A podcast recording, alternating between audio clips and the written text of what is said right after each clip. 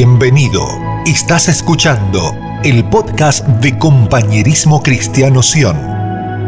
Un espacio diseñado para ser edificados en la revelación de la palabra de Dios. Prepárate, hoy se abre una puerta para que su voz hable a tu corazón. En Mateo 11:29 dice, voy a leer la última, la última parte donde Jesús dice, aprendan de mí, que soy, como dice su palabra, como dice su Biblia, paciente y humilde, ¿qué más? Humilde y tierno de corazón, apacible de corazón las versiones más, más comunes nos dice, ¿verdad? Aprendan de mí que soy manso y humilde. Pero normalmente en casi todas las versiones aparece la humildad como algo importante que Jesús nos está llamando a que nosotros podamos, nosotros, perdón, podamos aprender de Él. Aprender de Jesús, mansedumbre y humildad. Esto es algo muy importante para nosotros porque nuestras vidas normalmente están siendo bombardeadas y siendo afectadas por un montón de cosas que nos rodean. Ya sean nuestros problemas, ya sean las adversidades que hay en las comunidades, ya sean los asuntos políticos, ya sea el asunto de, de salud. Vemos que hay muchas cosas a nuestro alrededor, pero Jesús nos está llamando a una cosa en este día y es a poder aprender de Él. Voltea que está a tu lado y dile, hoy el Señor te quiere te quiere enseñar. Te quiere enseñar. Pero no quiere enseñarte, ya no le digas, ¿verdad? Porque si no le sigues hablando. Él quiere enseñarte dos cosas, mansedumbre y humildad.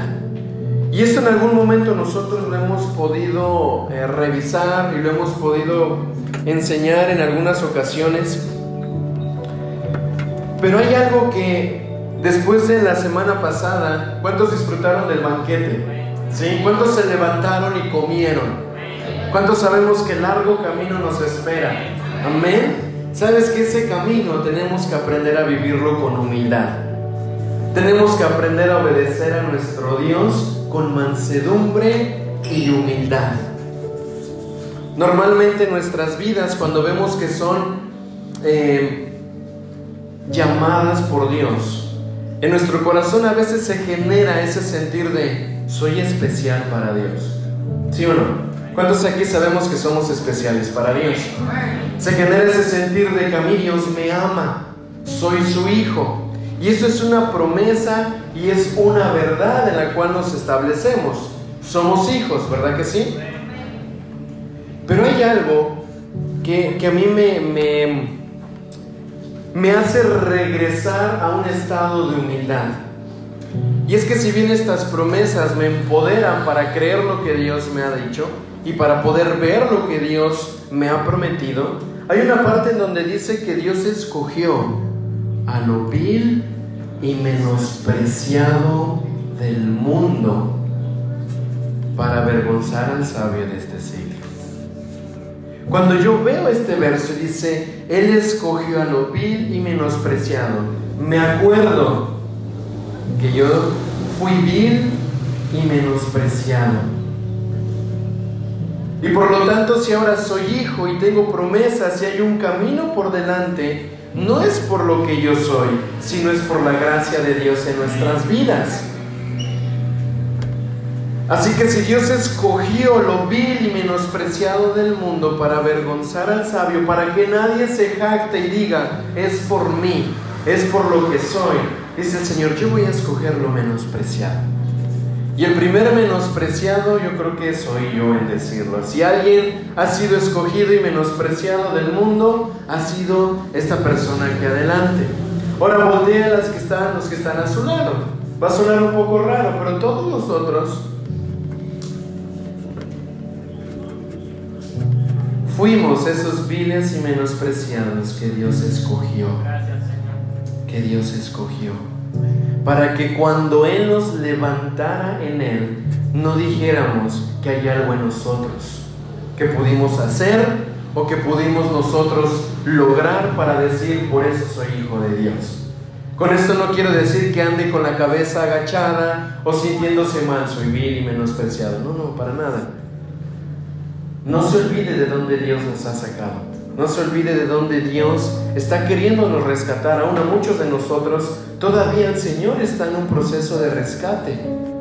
Pero sabes que no nos olvidemos de dónde Dios nos ha sacado. Eso nos va a ubicar. Yo te lo decía de manera muy personal, eso a mí me posiciona otra vez en un lugar de humildad. Porque para nosotros como hijos de Dios debemos estar viendo todo el tiempo a quien nos ha llamado, a quien nos ha escogido, porque Él tiene planes de bien para nuestras vidas. ¿Cuántos sabemos eso? Él tiene cosas buenas para nosotros, ¿verdad que sí? Pero tenemos que aprender a ser humildes con lo que el Señor nos está entregando. Entonces, aquí yo quiero poner una primicia con esta parte de la escritura donde dice Jesús, aprendan de mí que soy manso y humilde. ¿De qué?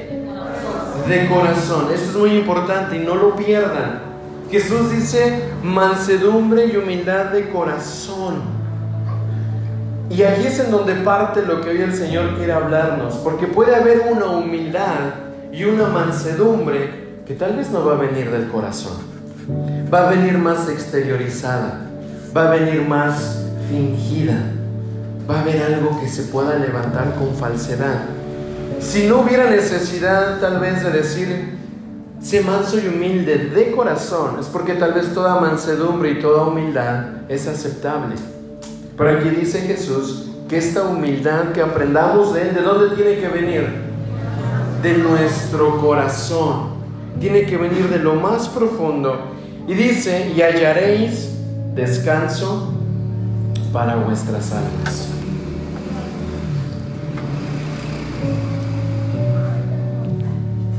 Es importante el descanso, es importante el reposo. ¿En quién tú reposas? ¿En quién tú descansas? Amén. Si es en Cristo, dígalo con ánimo, ¿verdad? En Cristo. El diseño es que descansemos en Cristo. El diseño es que reposemos en Cristo. Pero cuando vemos a veces la práctica de la vida, o cuando vamos nosotros viviendo día a día diferentes circunstancias, a veces descansamos más en lo que sabemos, descansamos más en un recurso, descansamos más en una posición, descansamos más a veces en, en nuestros dones y decimos, aquí yo estoy bien, aquí yo puedo reposar, aquí yo puedo descansar en lo que sé, en lo que tengo, en lo que puedo hacer. Pero el diseño aquí es que aprendamos humildad y mansedumbre para que podamos descansar verdaderamente en Cristo. En Cristo. Y este es un diseño que tenemos que aprender a reconocer, porque a veces decimos estamos descansando y puedo estar sentado, eso me pasa mucho a mí, yo sé que a ustedes no, pero a mí me pasa mucho que yo siento que estoy descansando, no, hoy no voy a estar afanado por nada y me siento a descansar, pero mi mente está como que, y esto, y el otro, y podemos hacer esto. ¿Le ha pasado?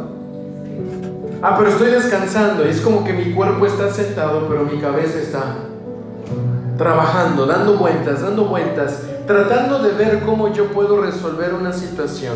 Pero cuando una persona aprende a descansar en Cristo, tiene fe, es humilde y dice, reconozco que no puedo solo, necesito que alguien más me ayude. Y esto tiene que ver con la humildad. La humildad, la persona humilde reconoce que no puede sola que necesita ayuda. Necesitamos reconocer que necesitamos de nuestro Señor. Pero no solamente como algo que está aquí, sé que necesito, pero no lo llevamos a una verdadera fe de decir, Padre, lo suelto. Necesito que tú hagas algo. Aquí estoy, confío en ti, creo en ti, quiero descansar en ti. ¿Vamos bien? ¿Se entiende? Ese es un diseño de humildad que este año nos tiene que llevar a, poderlo vivir de la mejor manera. Porque por ahí a veces se nos, se nos llega a olvidar. Ya soy hijo, tengo promesas, tengo salvación, tengo función, mira todo lo que he podido hacer.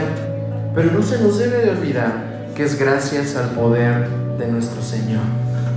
Hemos visto gente a la cual Dios los ha introducido a procesos de sanidad y hemos visto que Dios los ha sanado y se sienten bien sanos y se ven funcionales.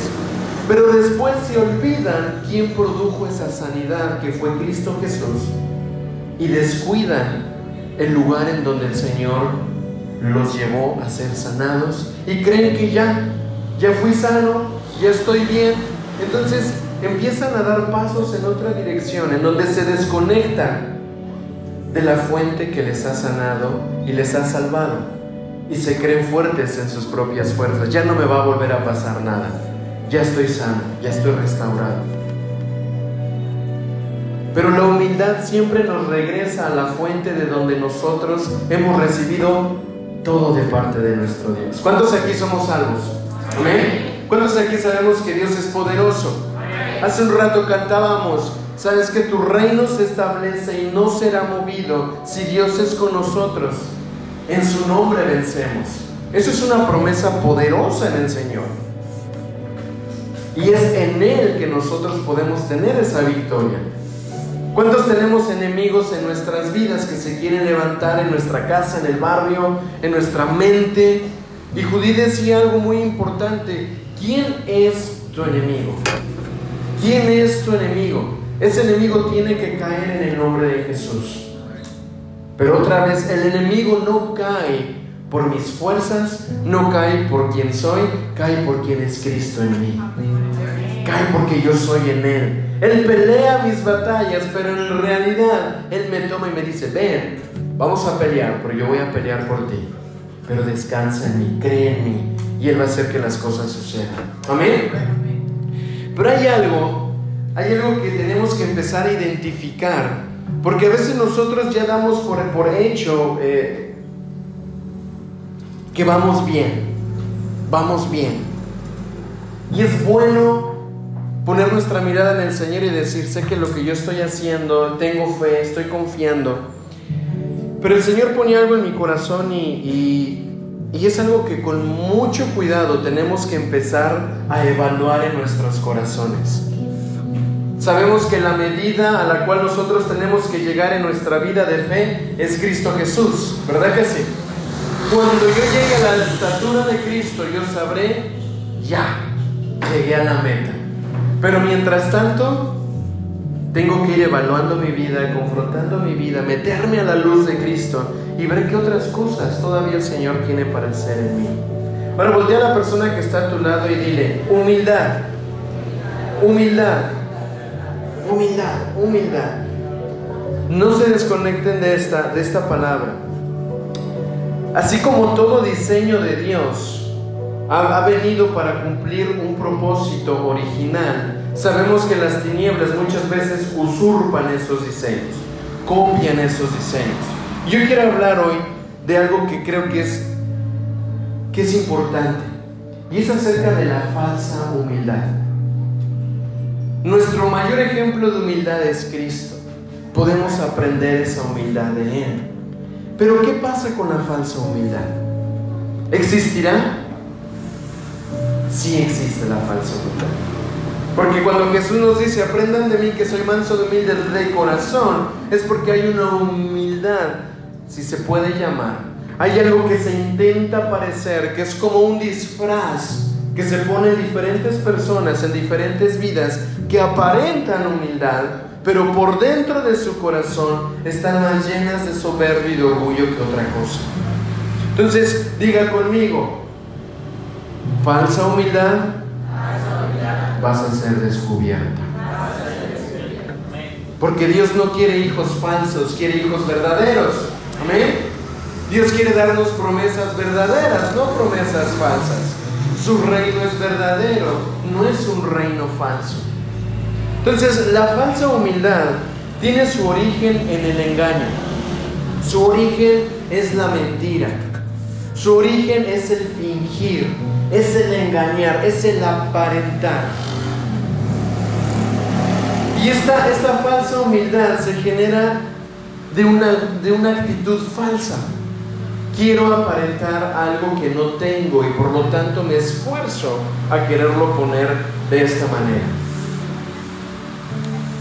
Yo me acuerdo hace unos años conocí a, a una persona que yo no sabía quién era esa persona a nivel, qué sé yo, como otra gente los, lo conocía.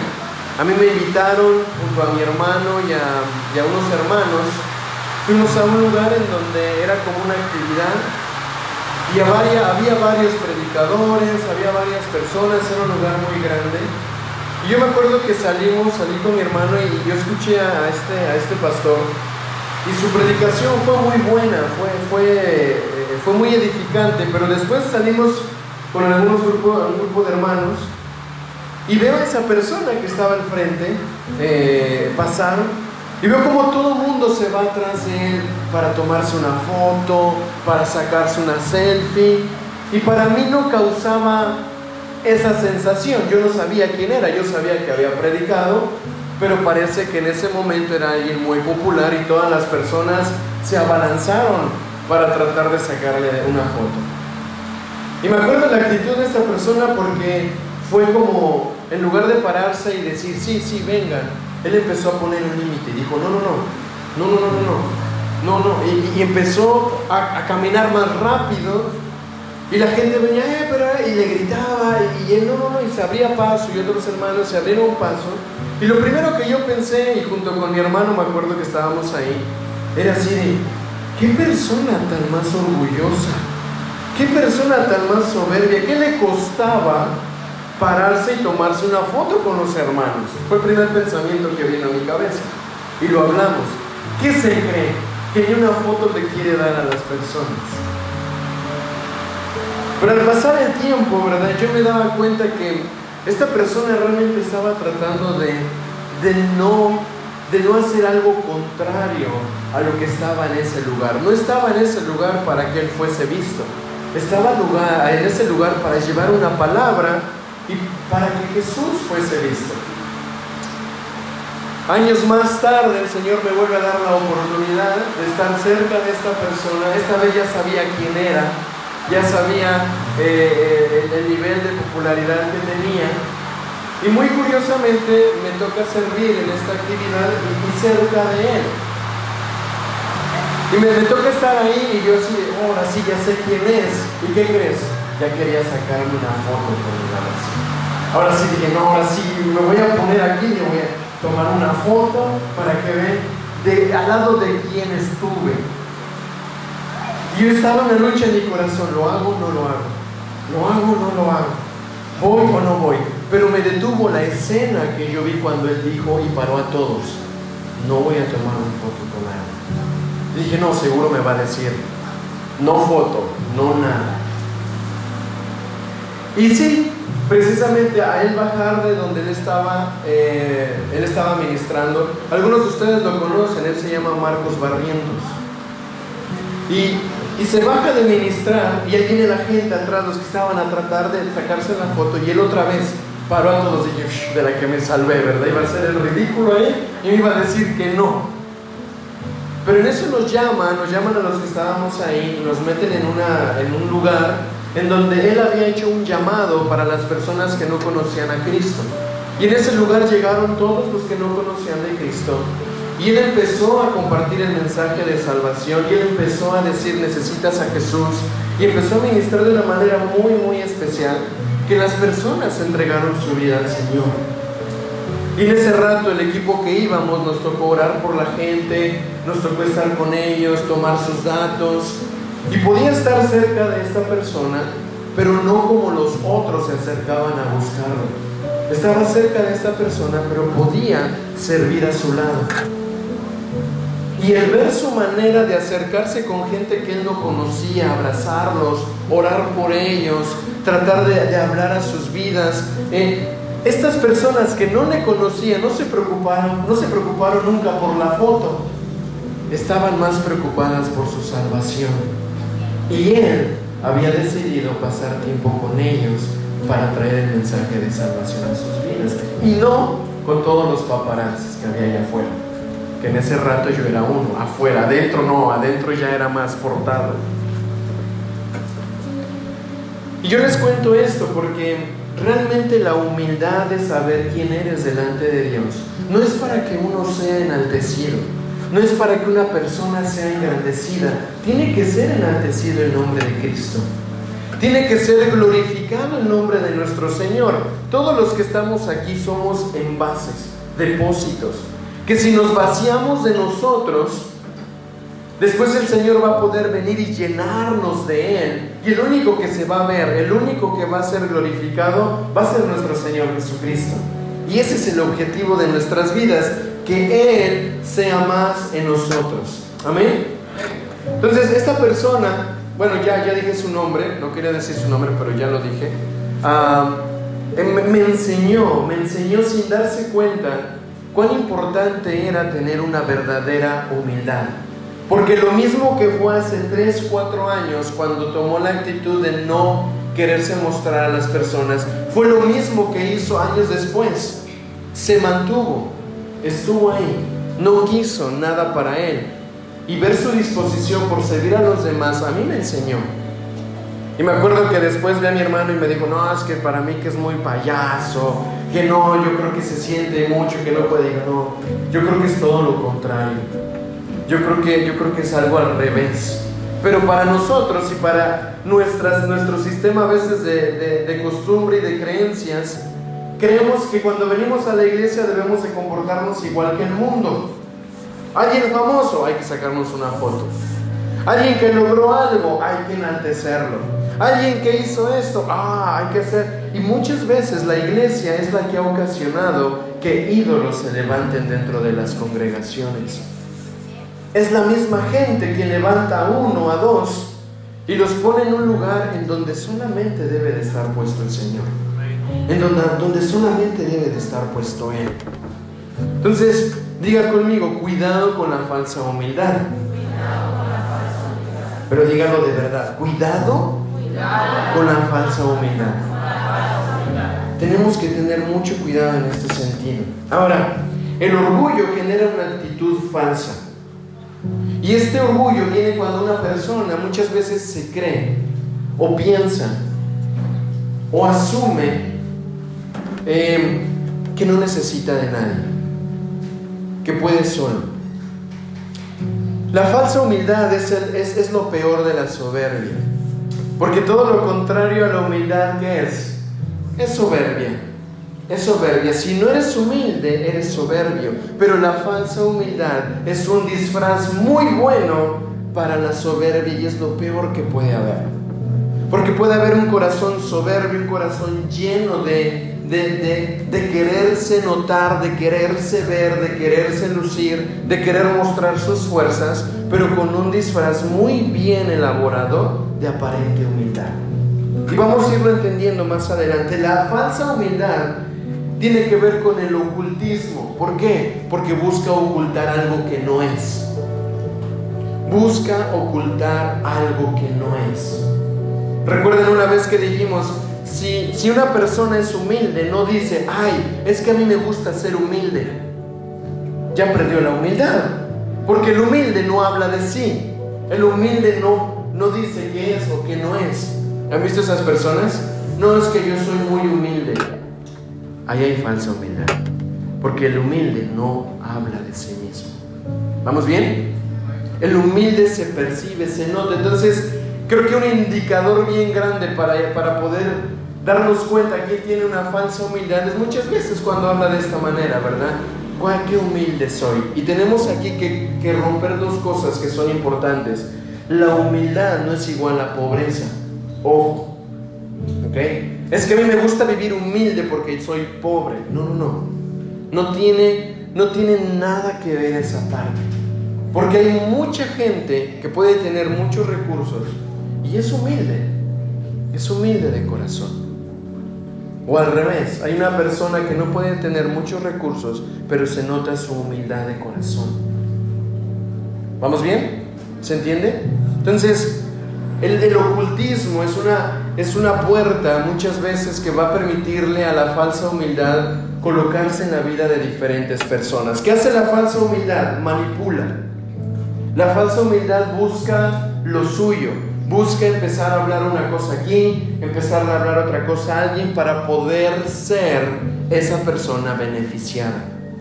La manipulación está usada por el enemigo, por las tinieblas, para poder buscar lo que necesita, lo que quiere.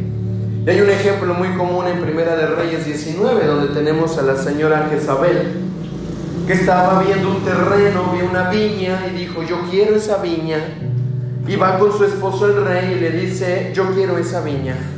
Y el rey le dice, espérame, voy a ver de quién es. Tenía dueño ese viñedo.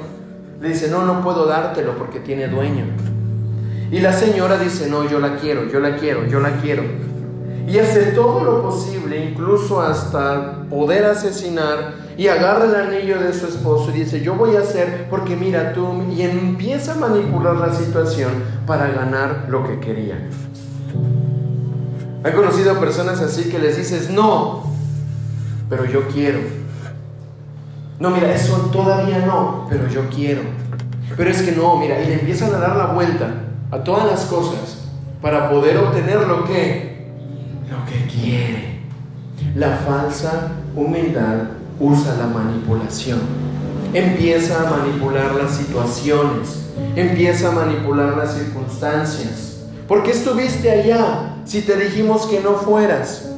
Ay, no, es que tú sabes que a mí no me gusta meterme en estas cosas, pero iba yo caminando de repente ahí me llamaron y pues ni modo de decirles que no. No quiero ser grosero, hay que ser la luz de Cristo. Entonces yo fui ahí para querer, tú sabes cómo, la, cómo soy. Y fui, pues quise empezar a orar por ellos y en eso empezaron a consumir estas cosas. Y ya yo dije, ay Señor. ¿Me sigue? Yo sé que aquí no pasa, ¿verdad? Pero de repente hemos visto ejemplos así. Así que ver que está a tu lado y dile cuidado con la falsa humildad. La manipulación muchas veces es bien, bien finita y se mete en los matrimonios, se mete en las familias y por supuesto también en las iglesias. Esa apariencia de humildad. ¿Vamos bien? ¿Qué más hace la falsa humildad? Llama la atención conmiseradamente. ¿Qué es alguien conmiserado? Alguien que se ve con miseria de sí mismo que se ve a sí mismo como alguien sin valor. Llama la atención con un tipo de actitud como de, no, pues es que yo no, yo no, yo no, yo no me lo merezco, yo, yo no vine, yo no vine a la iglesia porque yo soy un vil pecador. ¿Y para qué crees que es la iglesia? Para que tus pecados se te, se te sean removidos.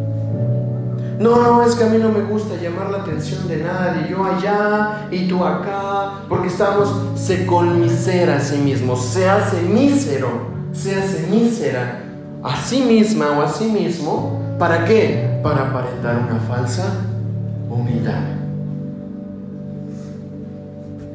Y eso hay que tener mucho cuidado. Si esto es algo que el Señor te está dejando ver, no Acuérdense, principio que tenemos como casa y como iglesia, no hay que pensar en Pedro o en Juan o en el vecino. En quien hay que pensar es en uno mismo. Esto lo he hecho en algún momento. He, tenido tanto orgullo en mi vida que no quiero reconocer ayuda que disfrazo, disfrazo mi necesidad. Lo hago cosas ocultas, manipulo, llamo la atención de forma conmiserada ¿Han visto estas personas de repente que llegan y quieren obtener algo, no? Ay, mira, mira, ay, se me rompió mi zapato. En medio de la plática. No, sí, mira que, ay, es que yo no, yo no voy a poder ir porque tengo un hoyo en mi zapato, no voy a poder ir. Ay, ok, pero pues ponte otro, sí, sí, pero es que mira, es que no tengo para mis zapatos. Bueno, entonces no vas, no, yo quisiera ir, pero pues es que. Ya todos entendimos qué está buscando, ¿verdad? Sí, no, hay que darle tanta vuelta. Ah, ¿verdad? Sí, sí, pero pues, pues, ni modo, no puedo. Eso es una actitud de conmiseración. Se hace mísero a sí mismo. Entonces, eso es una falsa humildad. Cuando yo tenía como unos, unos 18 años, ¿cuántos aquí tienen 18 años? No, no levante la mano. Ah, ok. Cuando, cuando tenía 18 años y empecé a escuchar este tema de la, de la humildad, yo creía, ¿verdad?, que, que la humildad tenía que ver con que no fuera presumido. Sí, hay una parte. Pero entonces yo tenía un pantalón. Tenía un pantalón, de, ese, de esos pantalones que de repente tenemos que son de batalla. ¿Alguien tenía un pantalón así? Que, que, lo usa para todo, ¿no? Lo usa para salir, lo usa para estar en la casa, lo usa para trabajar y, hasta el pantalón a veces se para solo, ¿no? De, de, que es el, el, de guerra, el que nunca falla. Entonces yo tenía mi pantalón y para todo usaba mi pantalón y era para el, el multiusos, ¿verdad? El multifacético. Y empezó a tener un, rotito, un rotito por ahí. Y yo decía, wow, ese rotito. Y de repente alguien me dijo, wow, Daniel, mira, pero si sí tú pareces alguien humilde. ¿Qué verdad? No, parezco, y con un rotito, espérate, no se ve tanto. Ahora se ve más. Así más rotito, más humilde. Venga acá. Mis zapatos, no, no me voy a comprar otros zapatos, no, porque no, no, no, no, hay que andar con humildad. Ay, mira, no, ay, no, no, es que no, Dios no me llamó a comprarme cosas materiales. Es que hay que andar con humildad. Hasta que un día alguien me agarró y me dijo, mira, una cosa es que quieras vivir con humildad y otra cosa que quieras aparentar humildad. Mira, sabes que los hijos de Dios no pueden andar, ¿verdad? Mostrándose como que mira cuántas necesidades, mira todo lo que yo estoy haciendo por servir a mi Señor. Eso es humildad. Y no lo entendí, no lo entendí hasta mucho tiempo después. Yo seguía con mi pantalón roto y de hecho hasta, hasta tenía otro rotito aquí y ya aumentaba mi nivel de humildad. Y mucho tiempo y aún hay muchas congregaciones, hay mucha, hay mucha iglesia que aún tiene este pensar. Tengo que verme así, tengo que usar esto así, porque eso demuestra humildad. ¿Sabes que La humildad que nuestro Señor quiere no es una humildad de apariencia, es una humildad de corazón. Porque de qué va a servir que tuviera mis pantalones rotos y mostrara humildad cuando venía mi pastor y me corregía en algo que yo no debía de hacer, lo primero que hacía era enojarme, era, era molestarme, era soltar lo que estaba haciendo, pues entonces si lo estoy haciendo mal ya no lo hago, búsquese a alguien más. ¿De qué me servía el pantalón rotito y aparentar humildad si cuando venía la corrección, lo primero que hacía Daniel era enojarse, era desobedecer? ¿Lo van viendo? La humildad viene del corazón. Viene del corazón. ¿De dónde viene la humildad? ¿Qué más? ¿Qué más tiene este, estos rasgos de falsa humildad? Aparenta descaradamente. ¿Qué es esto? Que estás con una persona y te habla de una manera, ¿verdad? Y de repente te puede, no sé, decir que estuvo muy enfermo, muy enferma. Pero te vas en un ratito y después a la, a la hora, a la hora o los 30 minutos Tú la ves pasando con un motor bien arreglado, bien arreglada porque se va a una fiesta, ¿no? Así, ¿qué pasó? No que estaba muy enfermo, que no podía venir al servicio y ya después ya lo ves que se fue. Aparentan descaradamente. Saben que van a ser descubiertos, pero no les importa. Buscan una apariencia muy descarada, muy rápida. Cuidado con esto. ¿Qué más? Presume de su supuesta humildad. Eso ya lo vimos. Yo soy humilde, yo soy humilde, yo soy humilde. El que es humilde no presume de su humildad. Apenas veníamos un, este, hay una serie muy buena que estamos viendo que se llama The Chosen y habla de los discípulos. Y de repente está ahí Mateo, ¿verdad? Y dice Mateo, eh, no, pero es que yo soy humilde. Y voltea a Tomás y le dice, eso descara tu falta de humildad desenmascara tu falta de humildad. Y, era muy curioso porque muchos se creen humildes porque se dicen humildes. Eso es falsa humildad. ¿Qué más? La mediocridad del falso, de la, de la falsa humildad. La mediocridad es su zona de confort. ¿Qué es esto? Una persona que está acostumbrada a tener una falsa humildad, la mediocridad es su zona más cómoda. No quiere salir de ahí. Lo voy a explicar de esta manera. Se ve, se siente tan humilde que se siente como que ya no puede más, que se estancó. Ya no hace más para salir hacia adelante, ya no crece. Ahí se acomodó. Hace que va a ser, pero no se regresa, porque la mediocridad es su lugar favorito. Le gusta estar ahí. le gusta quedarse con una apariencia de que lo intenta, pero nada más no lo hace. ¿Por qué? Porque no quiere salir de esa zona de confort, de mediocridad. ¿Qué es la mediocridad? Es hacer las cosas a la mitad. Es dejar las cosas incompletas. Es el que medio cree. Medio cree que va a avanzar. Medio cree que el Señor puede hacer. Medio cree que puede tener una mejor familia. Medio cree que puede salir hacia adelante, pero se queda sin hacer nada. ¿Por qué? Porque a veces se autoengaña y dice, es que yo quiero ser humilde. Voltea a la persona que está a y dile, ten cuidado con la falsa humildad.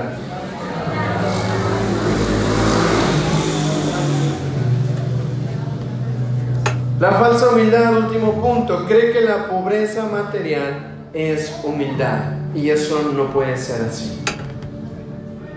Dios quiere bendecirte. Amén. Dios es el Dios del oro y de la plata. Dios es el creador de los cielos y de la tierra. Dios quiere bendecirte. ¿Qué quiere hacer Dios? Bendecirnos.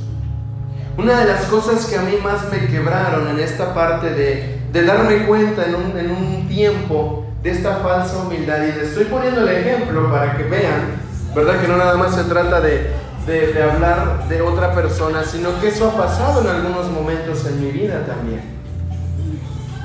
Y me acuerdo una vez, alguien se acercó y por un trabajo que yo estaba haciendo, eh, quiso darme algo extra. ¿A cuánto nos gustan las propinas? ¿Sí? Ah, estás haciendo trabajito y te dan algo extra. ¿Cómo le llaman? La, la ñapa. La ñapa, ¿no? Ahí te estás comprando mangos y te dan la ñapa. Oh, ese es mi amigo, el pilón, dijéramos en México. Y llegamos, ¿verdad? Y me, y me dice, bueno, mira, aquí está por tu trabajo. Wow. Pero ¿sabes qué? Aquí hay algo extra todavía. Ah, no, no, no, no. A mí solamente dame lo que es, lo que es justo. No, a mí no me des más. No, pero es que yo te quiero dar, es que no. Yo solo trabajé esto y yo no, no me gusta moverme así. Porque yo soy humilde. ¿Me van siguiendo? No, no, no, no, no, pero es que yo te quiero dar esto. No, no, no, no, no, yo con eso estoy bien, gracias. Porque a mí, a mí me gusta moverme así.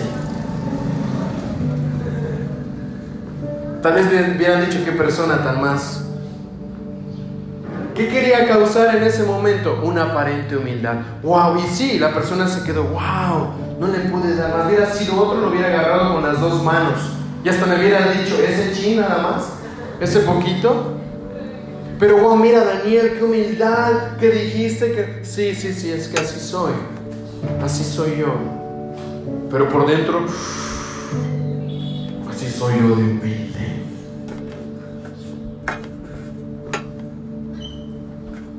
Después de un tiempo el Señor confrontaba mi corazón, confrontaba mi vida y, decía, tienes mente de esclavo, eres un esclavo todavía. ¿Por qué? Porque el esclavo está esperando su paga justa.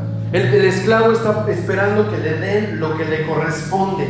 Pero sabes que yo soy papá, yo soy padre y yo bendigo a mis hijos como yo quiero, hagan o no hagan, mucho o poco. Soy papá y como papá yo quiero darte a ti lo que yo quiera porque eres mi hijo.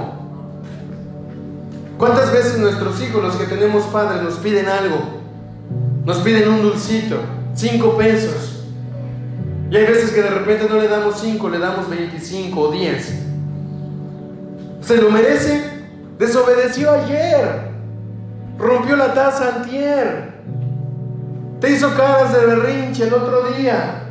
Pero le sigues dando de comer. Lo sigues amando. Sigues cuidándolo. Le sigues comprando cosas.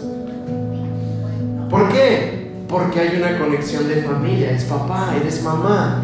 ¿Cuánto más nuestro Padre en los cielos? Entonces ahí me, me, di cuenta que yo estaba teniendo una actitud de falsa humildad.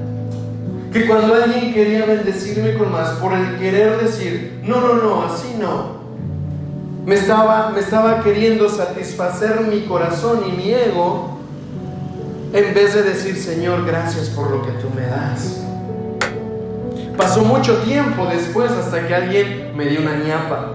¿Y qué creen? Esa vez que me dieron la ñapa fue así de, oh, muchas gracias. Muchas, muchas, pero muchas gracias. Me agarré, la guardé. Y después el Señor empezó a añadir más. Pero esta vez ya no era para mí. Esta vez ya era, mira, aquí hay algo extra para Grace. ¿Qué tenía que hacer? No, no, no, a Grace no necesita nada. No, no, nosotros, el Señor suple. ¿Y quién no te está diciendo a ti que por ese medio el Señor te está supliendo? ¿Me van siguiendo? Y cuando el Señor nos dio algo extra para Grace, lo justo era usarlo para quién? Para Grace, no para mis palomitas, no para mis zapatos. ¿Era para quién? Para Grace. Muchas veces el Señor quiere ver nuestro corazón y te va a llegar a bendecir con alguna, alguna, alguna bendición especial. ¿Sabes que No la desaproveches. Hay veces que va a llegar alguien y te va a decir para la escuela, para los niños, para la familia, para tu salud. ¿Qué es lo justo? ¿Qué es lo correcto si el Señor te está dando? Usarlo para el propósito por el cual está llegando. Pero muchas veces nos llega algo y decimos, bueno, no, hay que pagar primero esto, hay que resolver primero el techo, hay que resolver, pero cuando el Señor bendice con algo específico, úsalo para eso, porque el Señor está abriendo puertas para ese, para ese medio. Amén. ¿Vamos bien? Entonces, el último punto era, cree que la pobreza material es humildad. Dios nos quiere dar porque Él quiere aprender, Él quiere que nosotros aprendamos administración, fidelidad y que podamos bendecir con lo que Él nos da. Mira tus manos, abre tus manos así delante de ti. Abre tus manos y mira tus manos, míralas. ¿Para qué fueron diseñadas las manos? Muchas veces podemos decir, bueno, para agarrar, para sostener. Tus manos fueron diseñadas para contener. Y mira tus manos, no me mires a mí. Y dile a tus manos, manos, lo que llegue, lo que recibas, recíbelo con humildad y recíbelo con obediencia. Amén. ¿Por qué? Porque nuestras manos están diseñadas para poder recibir.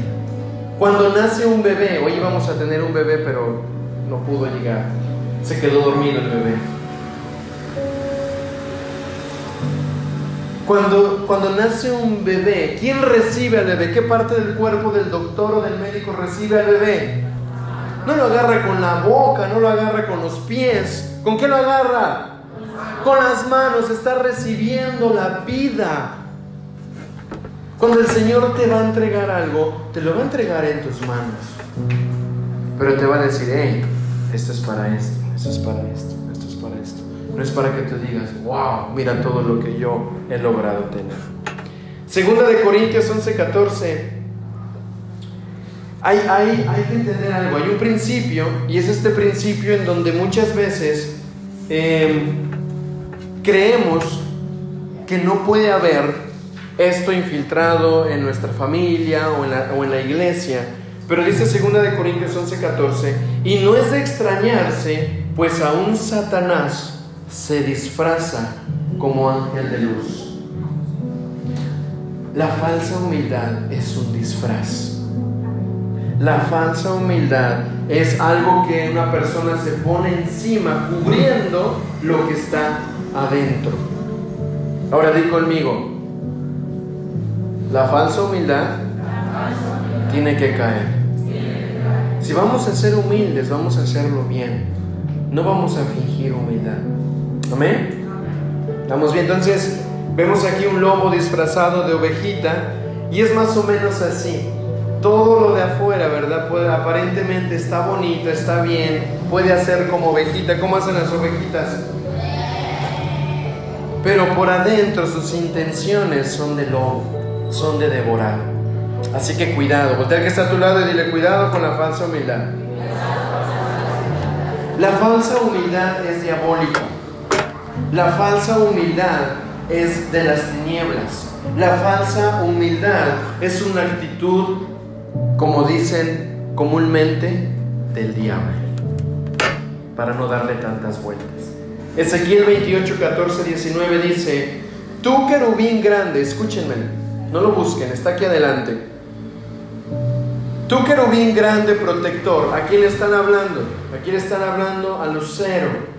Están hablando a, a que, aquel que cayó, pero vamos a ver cómo fue su proceso. Dice, tú querubín grande protector, yo te puse en el santo monte de Dios. ¿Quién puso a este querubín protector? Dios. No se puso él solo, no se creó él solo. Él no tiene poder para crear. Y Dios le dice, yo te puse en el monte santo de Dios, allí estuviste en medio de las piedras de fuego, te paseabas. Perfecto eras en todos tus caminos desde el día que fuiste creado, hasta que se halló en ti maldad. Iba bien el muchacho, iba bien. Dios lo puso, lo hizo hermoso, pero él de repente dijo, mm, pero mira qué bonito soy, qué bonito soy, cómo me quiero. Mira que mira cuánta belleza. Estoy en este monte, me paseo en las piedras de fuego. ¡Wow! pero mira qué lugar vine a caer.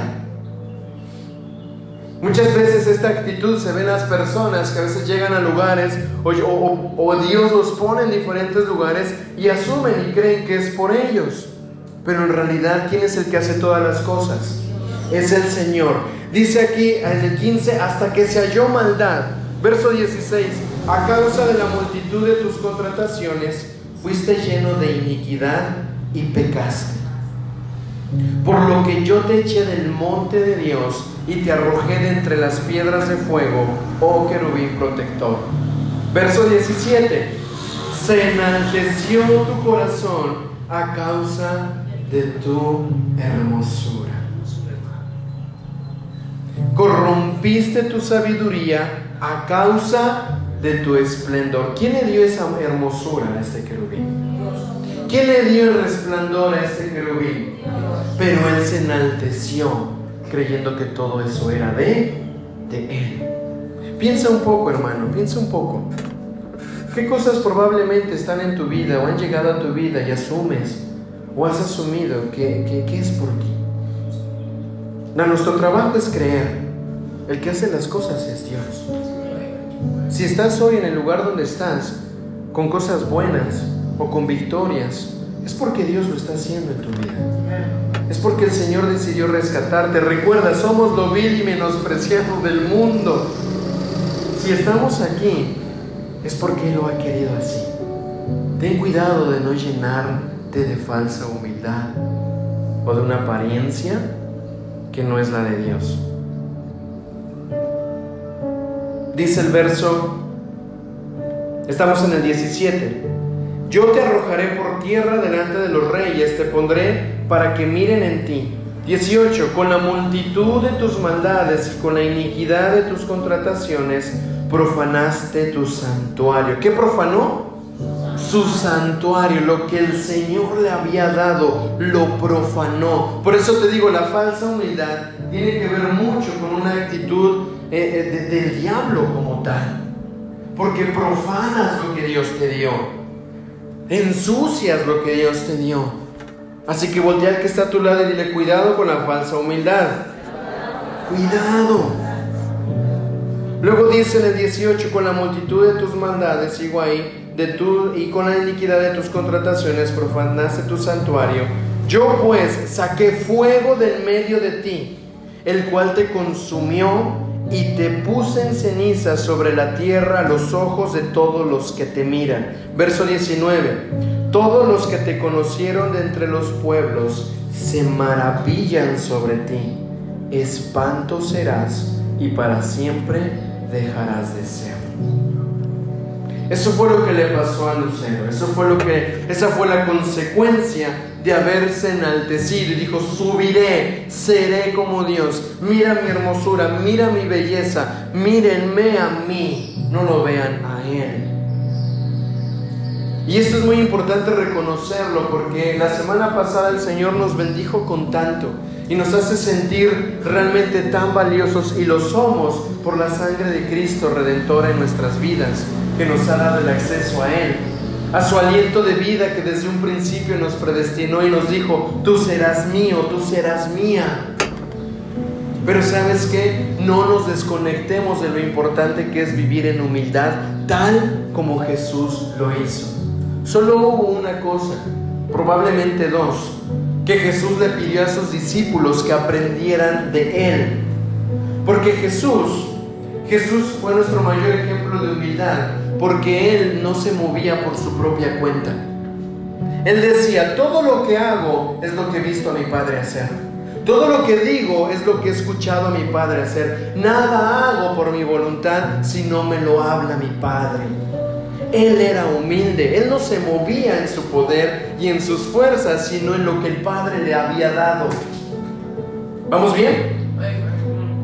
Entonces después Jesús se para frente a sus discípulos y aquí no les dice, aprendan del Padre, el reino de los cielos es, dice, aprendan de mí, mírenme a mí, mírenme a mí, yo soy el Hijo de Dios, yo soy el Cristo, yo soy el Mesías, el Maestro. Pero más que eso, aprendan de mí, soy manso y humilde de corazón. No me muevo solo, no me muevo solo. Ahí está mi Padre. Y de tiempo en tiempo Jesús se apartaba para poder entrar en un tiempo a buscar al Padre porque necesitaba dirección, necesitaba ayuda del Señor. ¿Jesús necesitaba ayuda? Claro que sí. Y él sabía que necesitaba ir donde su padre para que el padre pudiera darle lo que tenía que recibir para ese tiempo. Ahora mírenme aquí adelante, si Jesús tuvo una actitud tan humilde y, de, y buscar ayuda a su padre, ¿quiénes somos tú y yo para a veces ni siquiera orar? Para a veces ni siquiera venir delante del Señor y pedirle un consejo, para no obedecerle lo que ella nos dijo, para no hacer lo que, no nos, lo que, lo que nos pide que hagamos. Y a veces terminamos haciendo lo que a nosotros nos conviene. Así que voltea al que está a tu lado y dile cuidado con la falsa humildad. Muy bien, ¿vamos bien? De quien aprendes es lo que expresas. ¿De quién aprendes? Aquí venimos a aprender de quién? De Cristo, de la palabra de Dios. Si tú aprendes de Jesús, ¿qué vas a expresar? Jesús. Si tú aprendes de las tinieblas, ¿qué vas a expresar? Tinieblas, dice Juan 8:44. Vosotros sois de vuestro padre el diablo y los deseos de vuestro padre queréis hacer. Eso se le está hablando a otra gente, no a nosotros, ¿verdad? Él ha sido homicida desde el principio y no ha permanecido en la verdad porque no hay verdad en él. Cuando habla mentira, de lo suyo habla porque Él es mentiroso y es padre de mentira. Eso se lo estaba diciendo a los fariseos. Eso se lo estaba diciendo a personas con aparente humildad. Se paraban en las calles y hacían oraciones tan grandes, tan lindas. Y decían, aquí estoy orando a mi Señor. Pero lo hacían delante de todos para que todos notaran que tenían su comunión con Dios. Cuando los, los maestros de la ley se metían en ayuno, ¿verdad? Todos ellos agarraban, no se bañaban, se ponían sus vestiduras más desgastadas para que todos vieran que, oh, el maestro de la ley está en un tiempo de ayuno. Cuando algo malo pasaba, tenían que entrar en silicio. Silicio no es dormir en, el piso, tenían que agarrar ceniza y ponérsela a la cabeza y decir, estoy de luto mírenme, mírenme. Ni tenían que mostrarse a su pueblo, ¿verdad? ¿Qué estaban viviendo? Viviendo con una apariencia. Y Jesús los reprende y les dice, mire, lo que ustedes están haciendo son mentiras. En buen dominicano, pero venga acá. Te paras allá adelante, pero mira cómo está tu corazón lleno de soberbia y de orgullo. Acabo de sanar a alguien que estaba paralítico 38 años o 36 años. Y lo primero que dices, no puede levantar su cama porque es sabbat. No acabas de ver lo que acaba de suceder, pero mira cómo estás, tú te crees que estás cumpliendo la ley por guardar un día cuando yo he venido a sanar al que lleva 36 años paralítico. Y estos son los fariseos, estos fueron muchos, esta es la actitud, pero ellos aprendieron de quién? De su padre el diablo a ser mentirosos, a ser falsos. No todos, uno que otro ahí que se salvó. Pero quiero que tú te puedas evaluar y te puedas mirar a ti y decir, ¿de quién estoy aprendiendo cuando tengo que actuar con falsedad? Cuando tengo que ocultar algo, cuando tengo que manipular, cuando tengo que aparentar, cuando tengo que verme con mísero. Eso es falsa humildad. Y Dios no quiere una iglesia con una humildad falsa. Que si vamos a ser humildes, lo hagamos con sinceridad y que entendamos que dependemos de Él. La humildad es absoluta dependencia de Él. La verdadera humildad se aprende. Dile que está a tu lado. La verdadera humildad, se, aprende. Daniel, es que entonces, como tengo que ser humilde? Hay que aprender. Hay que aprender. Como Jesús nos, eh, Jesús nos, nos habla y nos dice, aprendan de mí. Judí nos decía eh, las semanas atrás, ¿verdad? La, la, santidad se practica, la limpieza se practica, se va aprendiendo a medida que practicamos. La humildad se aprende. El humilde es de carácter enseñable. Di conmigo, el humilde, es de carácter enseñable. Vamos a les voy a leer Filipenses 2.24. Recuerden que todo esto yo se los voy a mandar al grupo, ¿está bien? No se distraigan anotando, es bueno anotar, es bueno tomar las notas, hazlo si quieres, pero vamos a ir viendo, ¿verdad? Para no tomar más tiempo. ¿Cómo, ¿Cómo es el carácter enseñable y por qué sí podemos aprender a ser humildes? ¿Cuál es la humildad que el Señor nos está queriendo enseñar? Filipenses 2, del 2 al 4 dice, completad mi gozo sintiendo lo mismo teniendo el mismo amor, unánimes, sintiendo una misma cosa. Nada hagáis por contienda o por vanagloria. Nada hagáis por qué. ¿Qué es la contienda? No es que tiene una tienda, ¿ok? Pelea, chismes, murmuraciones, pleitos. No hagas nada para pelear. No hagas nada para meter cizaña. No hagas nada para meter duda. No hagas nada por contienda o por vanagloria. ¿Se han dado cuenta las personas que muchas veces llevan el reporte a las autoridades? No sé si han visto ustedes, hay una serie muy, muy que veía de chiquito que se llama El Recreo. ¿Alguien vio el recreo? Y siempre había un Randolph ahí con su libretita llevando todo lo que hacían los estudiantes. Iban o de repente en la escuela han visto a alguien, ¿no? Que siempre había uno ahí, estaba todo derechito, bien portadito. Alguien se levantaba de, maestra, Pedrito se levantó. Mira, maestra, se le cayó esto y dice que, ¿ha visto esa gente? ¿Sí? ¿Por qué? Lo hace por vanagloria. Señalan el mal del otro para manipular la autoridad y ganarse una buena posición. Y hay muchos, ¿verdad? Que tremendos que hay a veces en la escuela. En la escuela, ah, al menos en mi, en cuando iba en secundaria ponían como un jefe de grupo. Aquel que tenía que estar, no sé si aquí pasa, ¿no? Aquel que, aquel que era el más portadito, el que era el más reportón, lo ponía, ¿no? Para cuidar. Quién pasillaba, quién no pasillaba. Y pobrecito, ¿cómo le iba cuando tenía que rendir cuentas y alguien sabía que lo habían acusado? El diablo es el acusador. El, diablo, perdón, te va a acusar cuando tú no eres humilde delante de Dios y reconoces las cosas que estás haciendo en desorden. Pero sabes que cuando estamos en iglesia como hermanos, voltea el que está a tu lado y dile, no hagas nada por contienda, ni por vanagloria. Mira Daniel, yo sí y él no.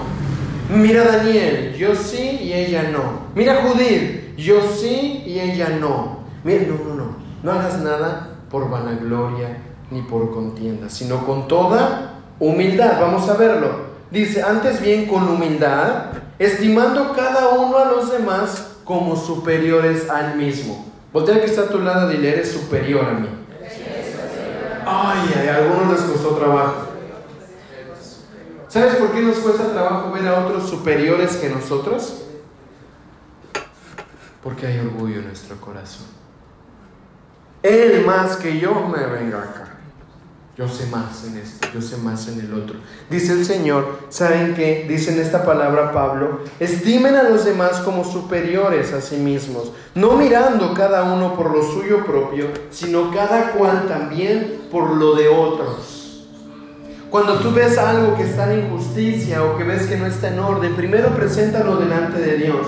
Ora por tu hermano, Ora por tu hermana cuando ves que las cosas no están avanzando bien, que lo ves que está en desorden. Ora por él. Ora por él. Pídele al Padre que lo ve todo, que lo gobierna todo, que enderezca su corazón, que confronte su vida. Porque eso es amor por el otro. Eso es humildad al saberte que es parte de tu cuerpo también, del cuerpo de Cristo y por lo tanto oro por su vida.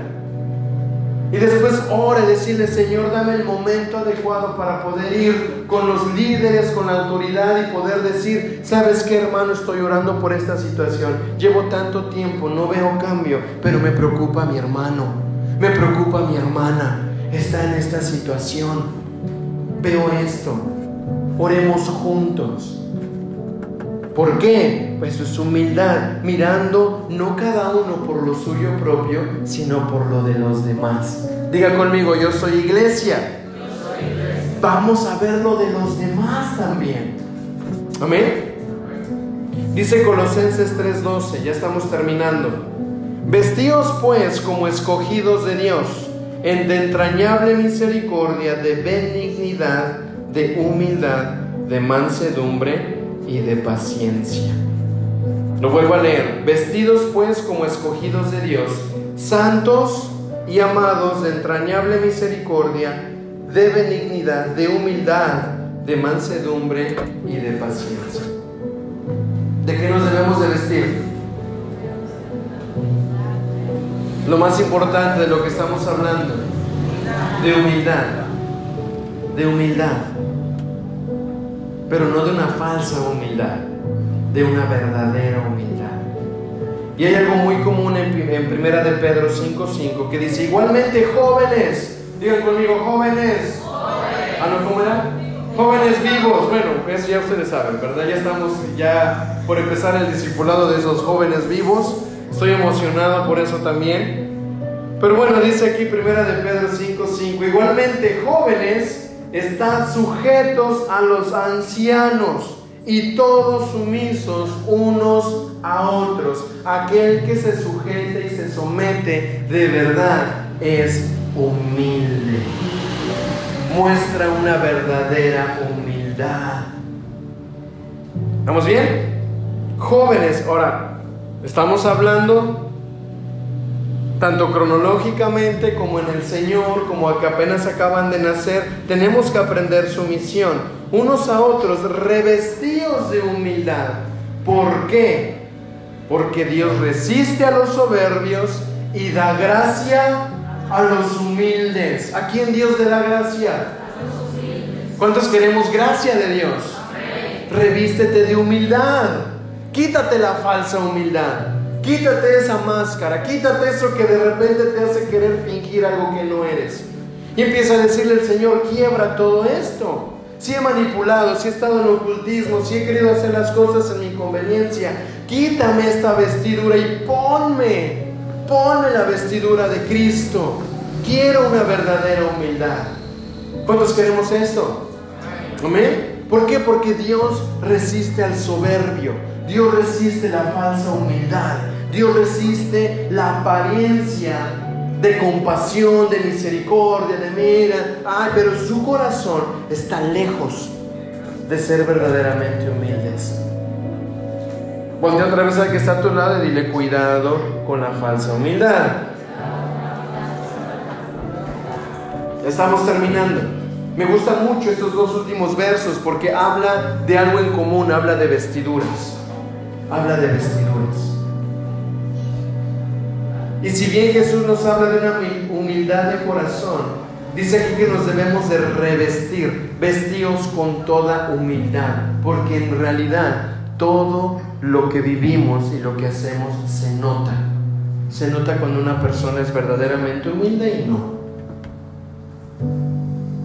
Si no sabes cómo cómo ser, ser humilde, agárrate estos tres versículos, empiézalos a leer, empiézalos a practicar en esta semana dice, Señor, vísteme de, de humildad. Él da gracia a los humildes. La semana pasada nos dimos cuenta cuánta gracia hemos recibido. Cuánta gracia. Ahora no nos envanezcamos en nuestro corazón y sigamos caminando ese camino largo que nos queda con humildad en nuestro corazón. Al saber que todo lo que va a venir, todo lo que Dios va a hacer, no va a ser por ti, no va a ser por mí, va a ser por Él. ¿Por quién va a ser? Las oportunidades que estás esperando de bendición no va a ser por ti, no va a ser por nadie más en esta tierra, va a ser por, por Él. Y si ya tienes oportunidades o ya viste respuesta a algo que has estado orando, quítate una falsa humildad y dile, Señor, es por ti, así que lo que usted me diga yo lo hago. Sí, Señor. Sujétate, no quiero. Obedece, no quiero. Bueno, sí, pero la mitad es desobediencia. Diga conmigo, seré humilde. Seré humilde. Vamos a terminar con el mismo versículo que hemos estado viendo desde el inicio, pero esta vez lo voy a leer desde el 25, Mateo 11, 25 al 30. Dice, en aquel tiempo respondiendo Jesús dijo, te alabo, Padre, Señor del cielo y de la tierra, porque escondiste estas cosas de los sabios y de los entendidos y las revelaste a los niños. ¿A quién se las reveló? Va a ser muy bonito que el próximo domingo los niños estén hasta aquí adelante. No sé por qué, pero eh, bueno, esta es, es otra cosa, ¿verdad? Los niños tienen una capacidad impresionante de recibir revelación del Señor. Tremenda, tremenda. Bueno, dice el verso 26, sí Padre, porque así te agradó. Todas las cosas me fueron entregadas por mi Padre. ¿Por quién me fueron entregadas todas las cosas? Y Jesús lo está reconociendo, no es por mí, me fue entregado por mi Padre. Satanás no hizo eso. Él se vio posicionado y recibió cosas y dijo, esto es mío, de mí, de mío, mío y mío y nadie me lo quita. Pero aquí Jesús dice, todo lo que he recibido me lo ha entregado mi Padre. Todo lo que has recibido, ¿quién te lo ha entregado? Tu Padre. Y nadie conoce al Hijo sino el Padre, ni el Padre conoce a alguno sino el Hijo, y aquel a quien Hijo lo quiera revelar. Y luego dice, venid a mí todos los que estáis trabajados y cargados, y yo os haré descansar. Psicológicamente y psíquicamente hay un desgaste tan fuerte en todo tu ser cuando hay una persona, perdón, hay tanto desgaste en una persona cuando se empeña en sostener una mentira.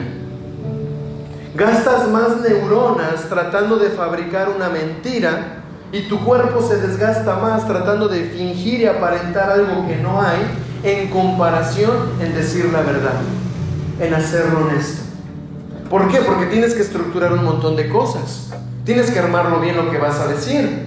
Si vas a decir que no fuiste tú, pero a quién echas la culpa. Y, que, y hay tanto desgaste neuronal en comparación de solamente decir, yo lo hice, perdón. Y Jesús aquí les está diciendo, vengan todos los que están cargados y cansados. Vengan todos los que han querido sostener algo que no es verdadero. Yo esta palabra la dirijo de esa manera. Si en algún momento tú has estado viendo que ha habido falsa humildad y te has empeñado en sostener una imagen que sabes que no ha sido la correcta, que no ha sido la verdadera, que te ha gustado la mediocridad, que te ha gustado estar en lo oculto, que te ha gustado manipular y de repente te sientes cargado y cansado y no sabes hacia dónde avanzar, el Señor nos está diciendo, ven, yo te quiero hacer descansar. Cuando el Señor le dice a alguien, ven, es porque no está cerca, porque está lejos. Yo le voy a decir a, a, Judith, ven, yo me puedo acercar fácilmente, la tengo cerca, pero le puedo decir a Samuel y Ana, ven, porque ellos están lejos. Y la falsa humildad muchas veces nos aleja del Señor, pero hoy el Señor nos quiere decir, ven, Deja de estar fatigado tratando de sostener algo que no eres, de aparentar algo que no es cierto. Deja de creerte fuerte en tus fuerzas, deja de creer que tú no me necesitas, deja de creer que no voy a hacer algo y ven, deja de aparentar. Venid a mí todos los que estáis cargados y trabajados, que yo os haré descansar. Llevar mi yugo sobre vosotros, llevar mi yugo sobre vosotros y aprender de mí que soy manso y humilde de corazón. Cuando habla de que llevemos su yugo, yo lo veo como si pudiéramos tomar la vestidura de humildad que Él quiere enseñarnos y nos dice, ven, toma, toma la humildad que yo tengo y póntela Quítate eso que has estado queriendo cargar y sostener y ven y ponte esa humildad. Porque eso es lo que yo quiero que tú aprendas, que yo soy manso y humilde y hallaré descanso para tu alma, porque mi yugo es fácil y ligera es mi. Su es fácil. Aprender a ser humilde es fácil. Tener una verdadera humildad es ligero, no es pesado. No te tienes que afanar por querer aparentar. Solo tienes que dejarte llevar por el Señor. ¿Cuántos queremos esto? ¿Sí? ¿Sabes por qué? Porque el ser humilde te conviene. Él resiste al soberbio. Él se da cuenta de la falsedad de nuestros corazones. Y Él nos está llamando hoy y nos dice, hey, venga, porque quiero darles gracia. Él es la gracia al humilde. Amén. Pónganse de pie y vamos a orar en esta dirección. Vamos a pedirle al Señor que nos pueda, número uno, que nos pueda librar de cualquier intento de falsedad. Y si ya has identificado algo en tu corazón o has visto que de repente ha habido un, un intento por una apariencia de falsa humildad, despójate de eso. Despójate de eso. ¿Sabes qué? Eso nos va a convenir nada más a ti y a nosotros, le va a, le va a convenir a todo este lugar. Porque estamos en medio de un lugar en donde se levanta mucha soberbia, donde se levanta mucho, eh, mucho populismo. El Señor está buscando una iglesia mansa y humilde, que ha respondido al llamado de venir y comer, pero que va a caminar con toda humildad, sabiendo que todo lo que viene no es por nosotros, es por Él. Amén. Y esto está quedando grabado para que al final de año podamos evaluar un poquito y decir, a ver, esta palabra nos las entregó tal fecha y vamos a ver todo lo que sucede y podamos decir, Padre, ha sido gracias a ti, solamente a ti. Amén. Cierren sus ojos y vamos, vamos a orar. Padre, en esta hora, Señor, yo quiero bendecirte porque sé que lo que tú estás hablando a nuestros corazones es algo tan importante, Señor. Padre, que no queremos dejarlo desapercibido. Padre, aún, Señor, en el momento del nacimiento de Jesús, nos has dado una lección de lo importante que es la humildad aún para ti, Señor. Que no buscaste enaltecerte, Señor, que aún tu diseño de llegada a esta tierra, Señor, ni siquiera fue, Padre, para que tú fueras reconocidamente, Señor, Padre, eh, glorificándote en un inicio. Tú esperaste, Jesús, hasta que el Padre te glorificara. En esta hora, Señor, queremos pedirte que toda falsa humildad sea desenmascarada en el nombre de Jesús. Toda falsedad de corazón, toda falsedad de compasión, toda, toda paciencia falsa, Señor, toda aquella cosa que haya querido venir, Señor, a este lugar, Señor, con la intención de traer, Dios, una apariencia Padre, queda expuesta tu luz en el nombre de Jesús. Y hoy decimos, Señor, que cae de nuestros corazones y que cae, Señor, de nuestras vidas toda apariencia de falsedad, toda apariencia de humildad, toda falsa humildad, Señor, cae en el nombre de Jesús. Padre, porque tú no quieres levantar una iglesia, Padre, en donde Dios hagamos una cosa en este lugar y saliendo, Señor, Padre, aparentemos ser otra. Ayúdanos, Señor, a no, a no mantenernos, Señor, en un estándar en donde nosotros creemos, Señor, que todo lo que hacemos es por nosotros, Señor, o por nuestra vida, o por nuestra fuerza. En el nombre de Jesús, Señor, hoy decimos, perdónanos. Si tú identificas esto en tu vida, hermano, pídele perdón a Dios. Y dile, perdóname, Señor, Perdóname por manipular a mis hijos. Perdóname por manipular las situaciones a mi alrededor y querer salirme con la mía, Señor. Perdóname, Padre, por tratar de ocultar cosas creyendo que hacía el bien cuando estaba haciendo. Era estar tapando, Señor, pecados, estar tapando, Señor, Padre, cosas que están deteniendo tu plan. Padre, perdónanos, Señor, por querer hablar, Dios, en un sentido de ayuda cuando lo único que queremos es mostrarnos nosotros, Señor, como los buenos, como los que sí podemos. Padre, perdónanos, Señor, y quita de nuestras vidas toda falsa humildad. Quita de esta casa toda falsa humildad. Quita de nosotros, Señor, toda falsa búsqueda, Señor, de querer estar, Señor, en un lugar no únicamente por ti, sino por algo que nos conviene de forma personal. Líbranos, Señor. Líbranos, Padre, de buscarte únicamente, Señor, por lo que tienes. Y ayúdanos a buscarte por quien eres tú, Señor. Sea tu reino establecido en nuestros corazones. Y todo aquello que sea falso, que sea removido en el nombre de Jesús. Toda falsa paternidad sea removida, Señor. No somos hijos de la mentira, somos hijos de la verdad. No somos hijos de las tinieblas, somos hijos de la luz. Somos hijos de la mañana, somos hijos del día, somos hijos, Señor, de la salvación. Líbranos, Señor, de avanzar en nuestras vidas, Señor, de una manera en la cual busquemos únicamente lo nuestro. Ayúdanos a buscarlo de tu reino. Ayúdanos a buscarlo del cuerpo. Ayúdanos a buscar, Padre, todo lo que tú has determinado aún para este tiempo, no únicamente para nosotros, sino para todos tus hijos, Señor. Te amamos, Señor, y hoy queremos pedirte, Padre, que seas tú trayendo, Señor, a nuestro corazón esa limpieza y esa pureza que nosotros necesitamos. Porque sabemos que solo en ti, que solo en ti, Señor, nosotros podemos mantenernos limpios, mantenernos puros, mantenernos honestos, mantenernos en la verdad. Y hoy, Señor, también queremos comprometernos contigo de que si hay algo falso en nuestro corazón, esta es la oportunidad de poderlo solucionar y poder entrar en ti y en comer en ti, Señor, beber en ti y poder estar en ti en todo tiempo, Señor. En el nombre de Jesús, Señor, ayúdanos a aprender de Jesús. Y ahí donde estás, levanta tu mano derecha y dile, yo quiero aprender. Yo quiero aprender de Jesús. Quiero aprender del Cristo. Quiero aprender del Cordero.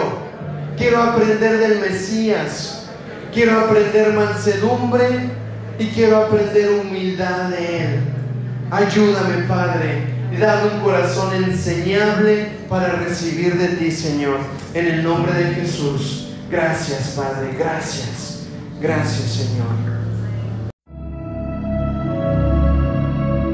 Si lo que acabas de escuchar fue de bendición, te invitamos a compartirlo que nos volvamos a encontrar en un nuevo podcast de Compañerismo Cristiano Sion. Hasta la próxima.